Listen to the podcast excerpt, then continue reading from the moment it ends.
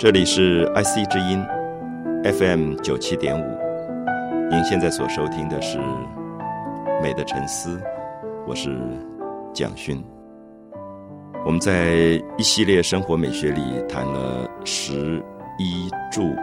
那么住的部分其实是我们的房子、我们的家、我们生活的空间、我们的都市、我们的自然环境。所以今天谈到的食衣住行，它的内涵可能跟古代谈的略有不同。因为过去我们总觉得食衣住行都比较狭窄，比如说食可能就是吃饭嘛，那住就是住家。可是今天我们可能会把它的意义扩大，从人的居住环境，最后会谈到一个比较大的空间的问题。所以在这样的意义上，我们就会特别希望。不再是过去各扫各的门前雪，休管他人瓦上霜的这种居住观念。我想这个古老的成语，很多朋友都听过啊。我们说各扫各的门前雪，好像是一个古老的教训，说每个人把自己门前的雪扫干净就好了，你不要管别人他人瓦上霜。我不知道大家听到这样的一个古老的教训，会不会觉得？如果我们今天生活在新竹，我们生活在台北，或者生活在桃园，任何一个地方，不管是大城市或者小市镇，如果每个人都各扫各的门前雪，会是一个什么样的结局？比如说，我举例，我想今天人类居住环境里很大的一个难题就是垃圾的处理。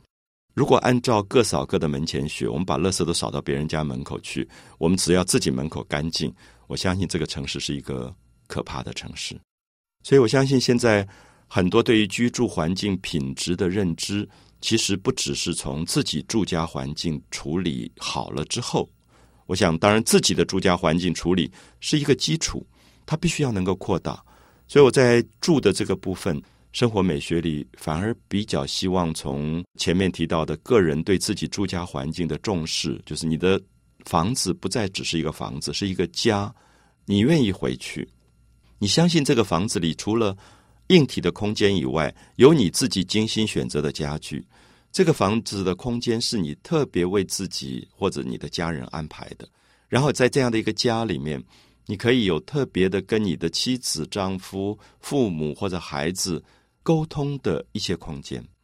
所以这样的一个房子是一个人性的空间，它不只是一个硬体。有时候去了一个有钱的人家。房子非常非常的大，大到我简直惊讶，因为可能是我住的房子的一百倍，非常惊人的那个空间。可是里面很冷，然后你也觉得住在里面的主人可能不快乐，因为这样的一个空间，这样的一个豪宅，我们所说的豪宅，就花很多钱去买的房子，并没有把它变成人性空间。所以到最后你会发现，这个空间当中，人跟人不来往，人跟人也不沟通。因为空间很大，每个人有自己的房间，每个人自己房间有自己很好的音响跟电视。最后，我就问这个朋友说：“你们家怎么没有一个公共空间，属于大家可以一起吃晚饭的地方？”然后他就带我去看，有一个很豪华、挂着水晶灯的一个大的，可以坐二十个人不止的那种大餐桌。他跟我说：“没有人会在这个桌子上用，除非偶然开一个 party。那偶然开这个 party 来的朋友，也就是匆匆来，匆匆去。”那我说，其实你们应该需要一个家人聚在一起的空间。那这个家人变成这么冷漠，这个空间里面是遗憾。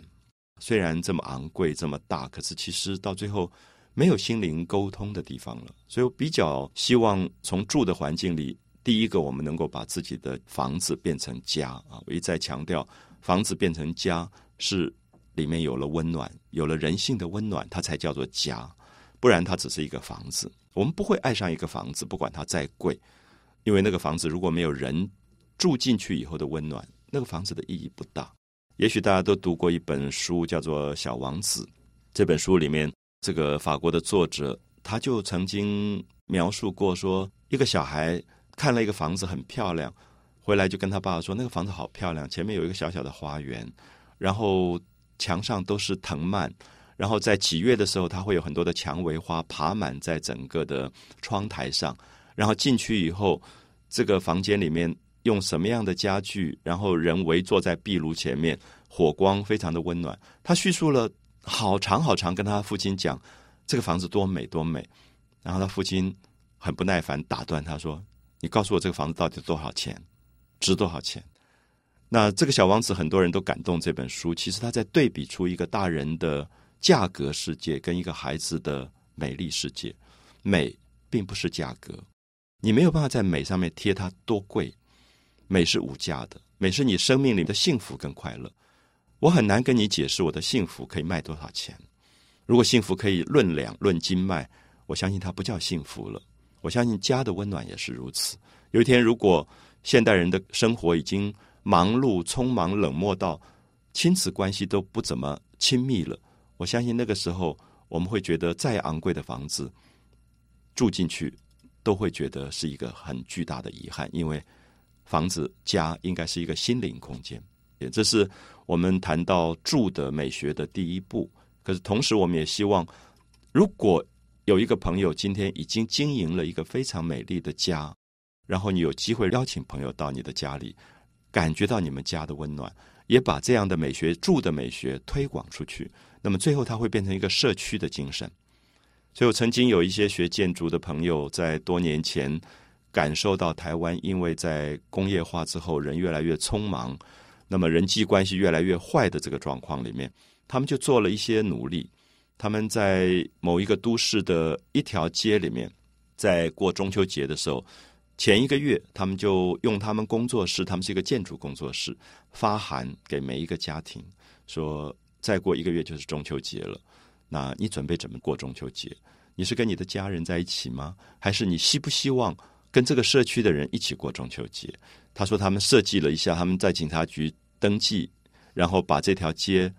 那个晚上封起来，然后由他们工作室做了很多纸的灯笼挂起来，然后弄了很多临时的这些桌子摆在。这个街的树的底下，然后希望说大家可以一起来过中秋节，把你家的月饼菜带出来，跟你的社区邻居一起来过中秋节。后来是一个非常成功的活动，我在现场非常感动。我觉得，虽然这件事情在今天台湾大家觉得还是很难推行，可是这是社区，这是一个居住环境，大家共同爱它了。也许有人是一个独居的老人，在家里中秋节是很落寞的，可他会觉得整个社会是他的家。整个社区是他的家，那这个时候他的居住的美学才会有可能真正的提升，真正的改善。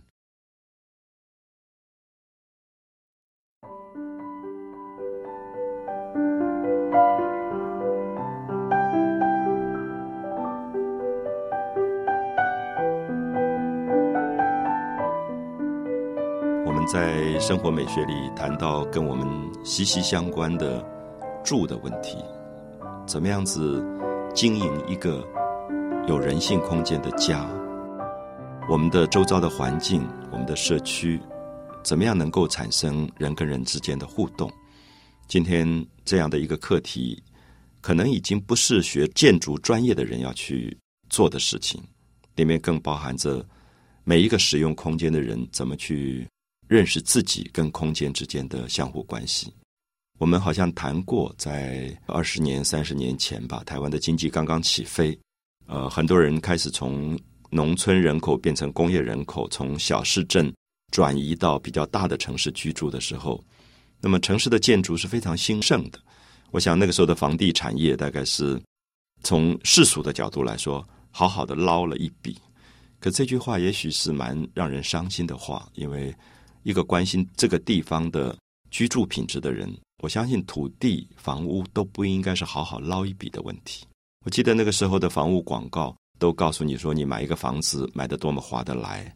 然后它接近市场、接近学校、接近医院、接近所有的东西很方便，接近车站。那么同时告诉你说，它的增值率会多么快。我记得那个时候我去搬到了一条河的旁边，决定要住下来作为我以后的家，我自己的工作室。离大城市比较远，那很多朋友就跟我说：“你知道这个地方的增值率是最低的，因为它是台北近郊，将来最没有发展的地区。那你买这个房子，意思是说将来也不会增值，那么你买它干嘛？”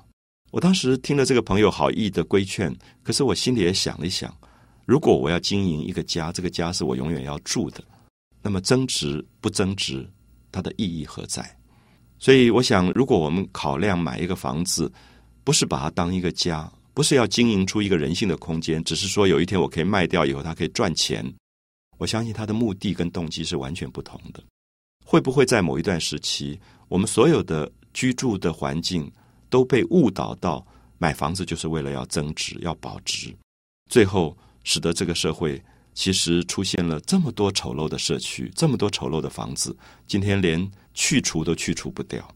我们一开始就谈到居住环境，有多少的外国的友人到台湾来会说：“哎，你们的城市怎么一点风格都没有？”我想这一句话其实让你觉得从事美学的人的一种难堪，就是我们的城市是不美的，我们的建筑是不美的。不知道大家记不记得，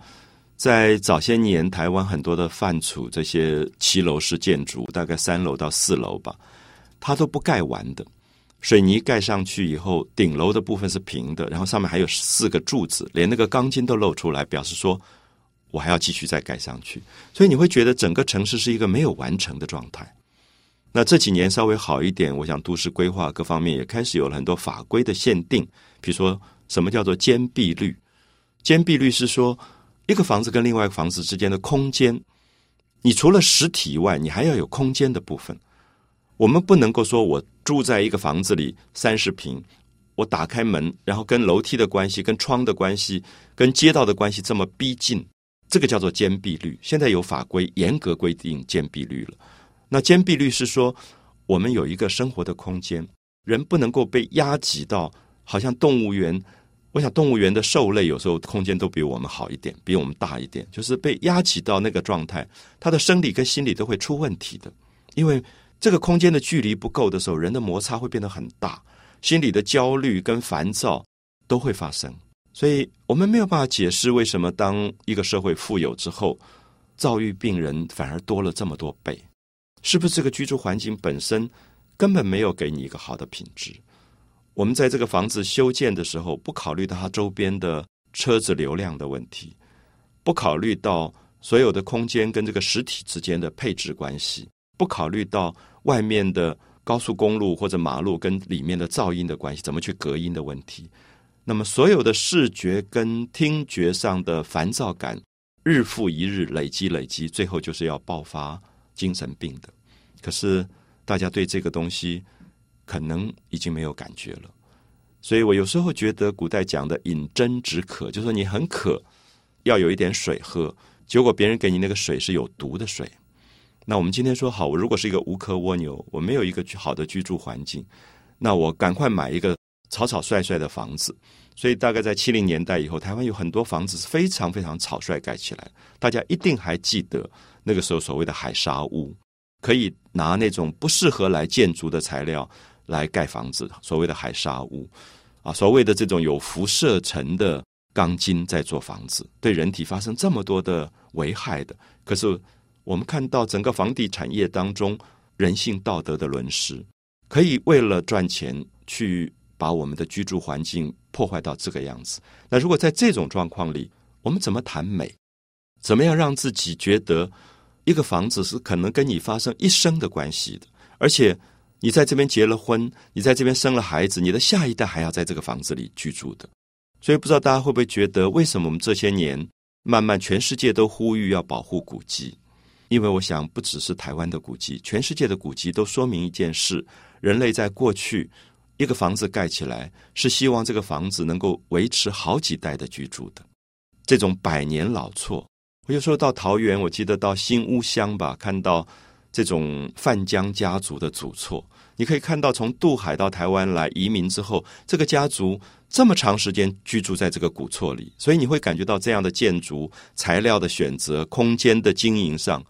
它都以人做最大的考量，因为它不是为了卖房子，它是为了人为自己的家族、为自己的后代打下百年的根基。所以这些房子，如果今天我们能够把它保留下来，至少它会给我们上建筑的一课，告诉我们说，人类古代的居住是在什么样的心情底下去盖房子，而我们今天的草率，我们今天的随意，最后对人产生了这么大的伤害。好，所以我想这些部分可能是我们在谈居住品质、居住美学的一些比较深的意义，也希望很多朋友能够真正开始从自己的家慢慢扩大，开始关心到整个的社区，关系到整个的社会。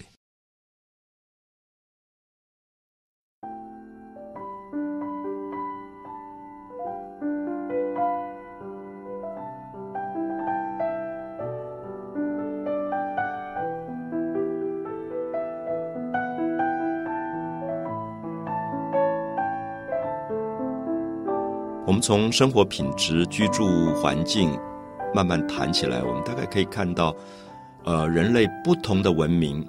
在美学上表达，在建筑上非常非常的明显。所以有时候很奇特，就是你去过印度，你留下来就是印度的一些建筑的特征，比如说泰姬玛哈陵啊，一个帝王的宫殿、帝王的陵墓，它代表了印度的建筑美学的巅峰。那我们说，你去中国，中国看到的紫禁城，或者苏州的园林，或者是长城，它都是建筑，都跟环境周边的设计有关。很多朋友去过日本，我们在日本看到非常多受到唐朝影响的寺庙，在京都或者奈良或者大阪都可以看得到，它里面有一种高雅，有一种幽静。那么这里面可以看到，建筑常常代表一个文化最高的一个集大成的表现。啊，我相信很多人去巴黎一定会去看圣母院，也一定会去看凡尔赛宫，会去看罗浮宫。那么再想想这些东西是什么？不管它是教堂是宫殿，它基本上是一个建筑。那么这个建筑用什么样的材料构架起什么样的结构，建筑出什么样的形式，完成什么样的空间？为什么这些建筑有时候上千年来或者几百年来？人类不断去学习它，因为它里面累积了非常多人类生活的品质，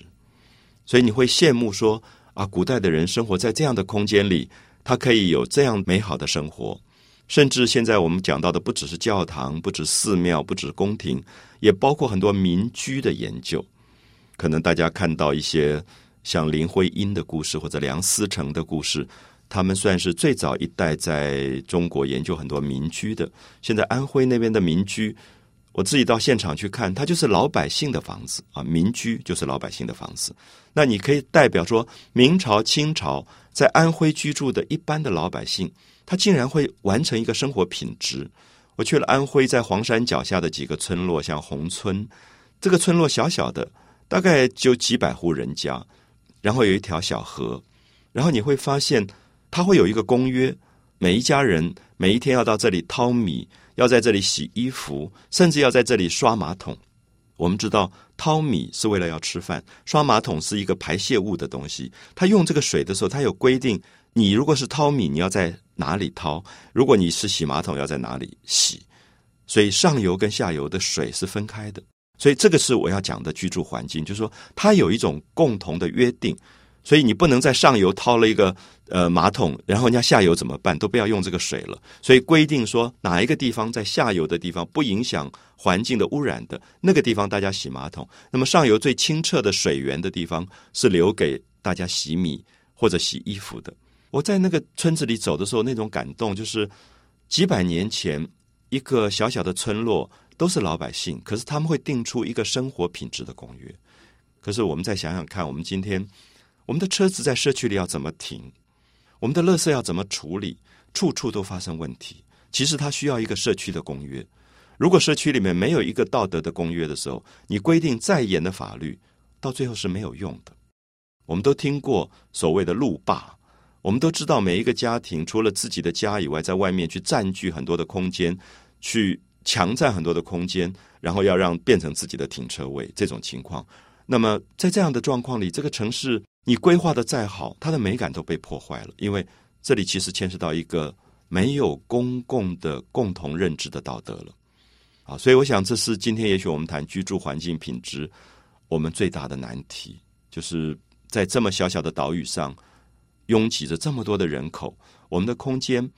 本来就是一个很难区隔的个人的空间跟公共的空间中，到底怎么区隔？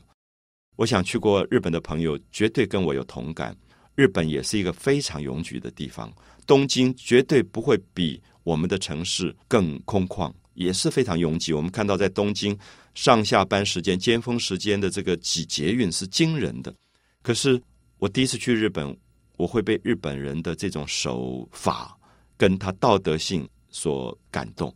就他们的排队的秩序，以及每一个人遵守自己的空间跟他人空间之间的关系，我觉得里面有一个秩序跟有条不紊。那秩序是什么？秩序是你的尊重。所以有时候我们发现，居住空间本身是一个非常难的一个教养的练习。然后日本的居住空间往往比台湾还要小。我到日本的友人家里面，我发现他们一家几口人住的空间比台湾小很多，可是干干净净。你会很清楚他怎么去处理人际关系，那个纸的拉门、玄关以及小小的庭院。有时候他们的院子小到只有一公尺见方，非常小的院子，可他会懂得在底下铺白石头，种一支竹子，让你回到家的时候觉得那一支竹子映照在白粉墙上面，完全像一张国画一样，好像一张水墨的竹子，那非常的美。所以这些其实让我恍然大悟，因为在古老的中国建筑空间里面，其实有过类似的手法，像苏州园林里面，常常是在白粉墙前面种一支竹子，他们叫做以竹为画啊，素壁为纸，素的朴素的墙壁做纸，以竹子作画，所以那个竹子的影子打在墙上就是一张画，你不必另外挂画了。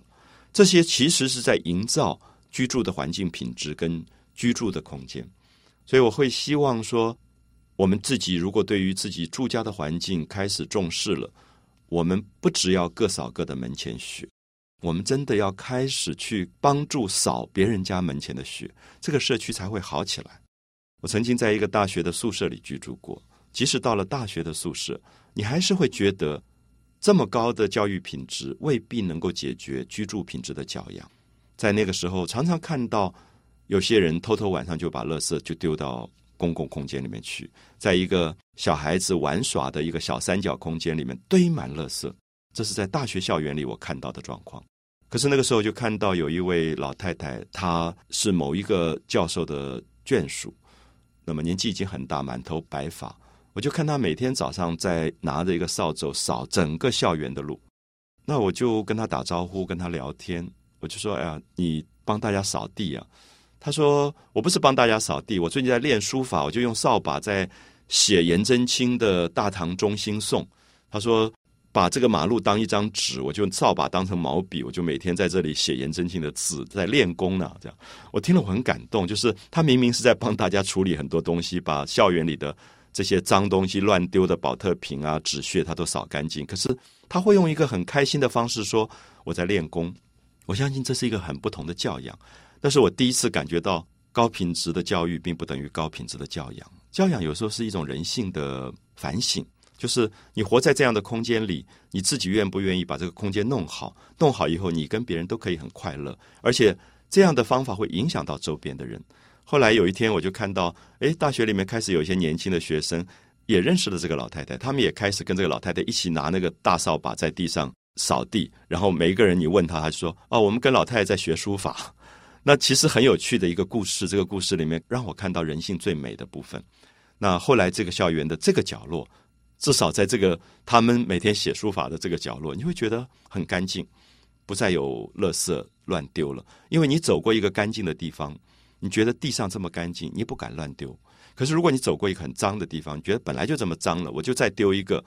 所以很多朋友说：“哎，已经这么脏了，我丢下去有什么关系？”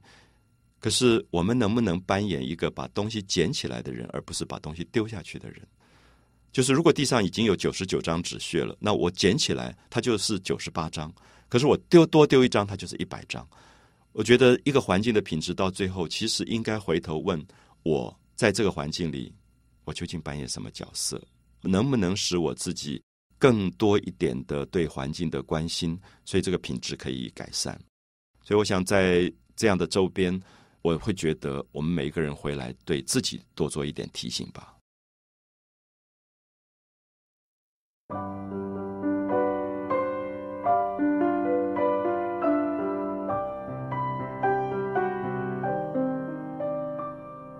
我想，在每一位听众朋友自己居住的环境，不管你居住在大城市或者一个小的市镇，散步的时候，不妨看一看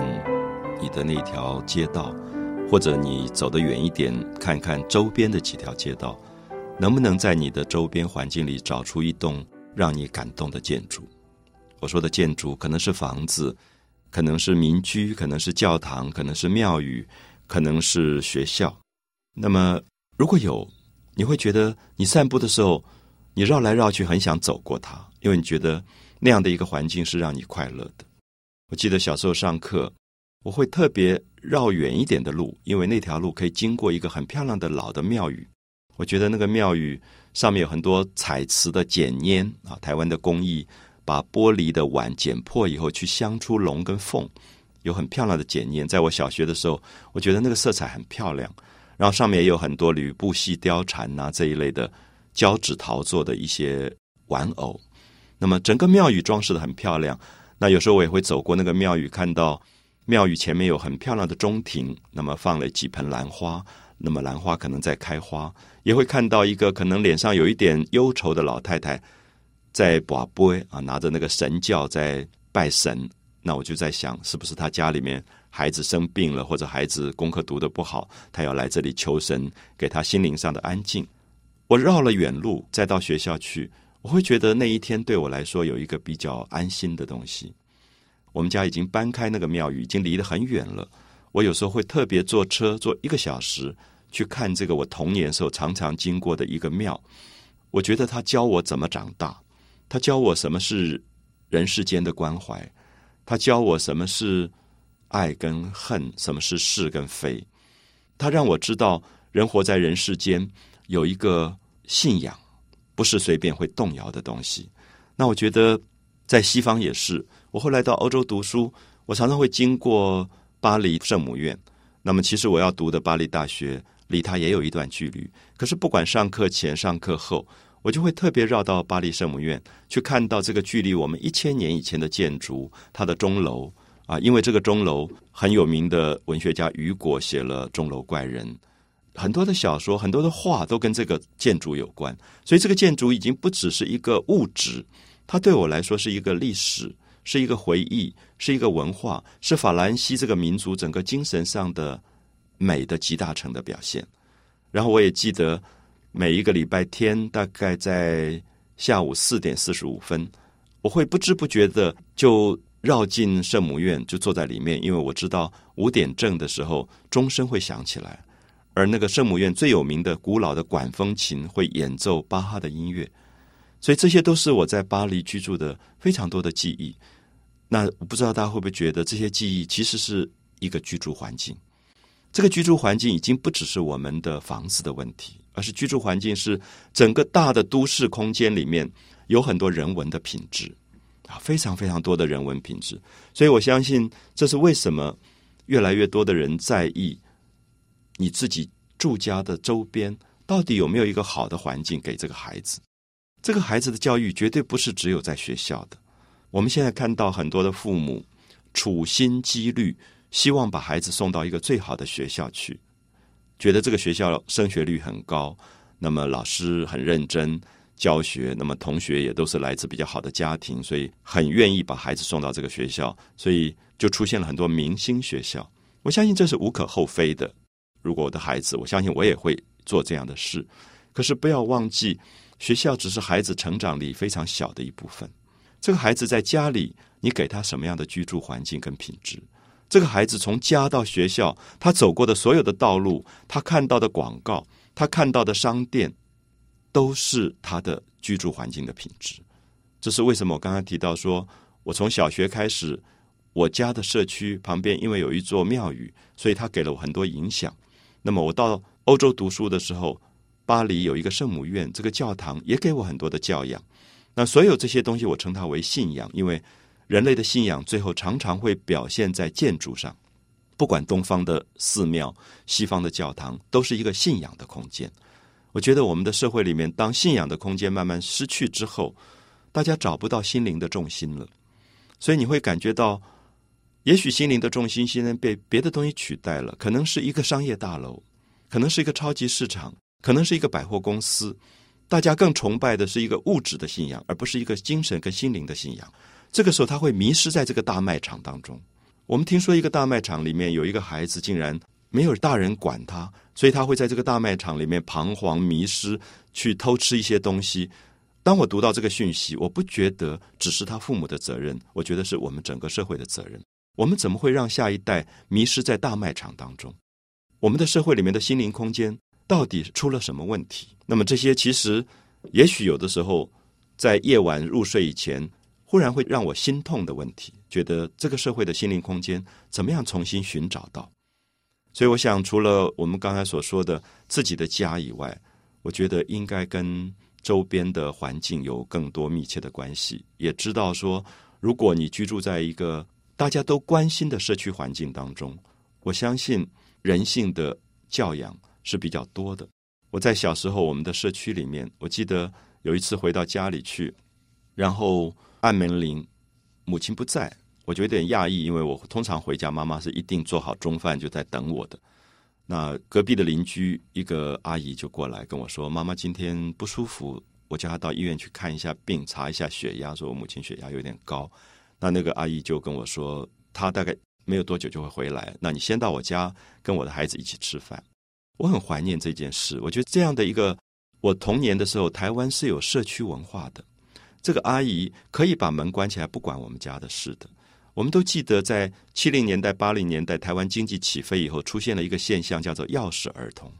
一个小孩子因为爸爸妈妈都忙，所以这个小孩子自己脖子上挂了一个钥匙，自己回家。我想。这个时候，我们的居住环境由于经济起飞，反而受到了很大的考验跟挑战。那这个孩子身上的这把钥匙，说明了什么事？说明了这把钥匙要打开的是一个家，而不是一个房子。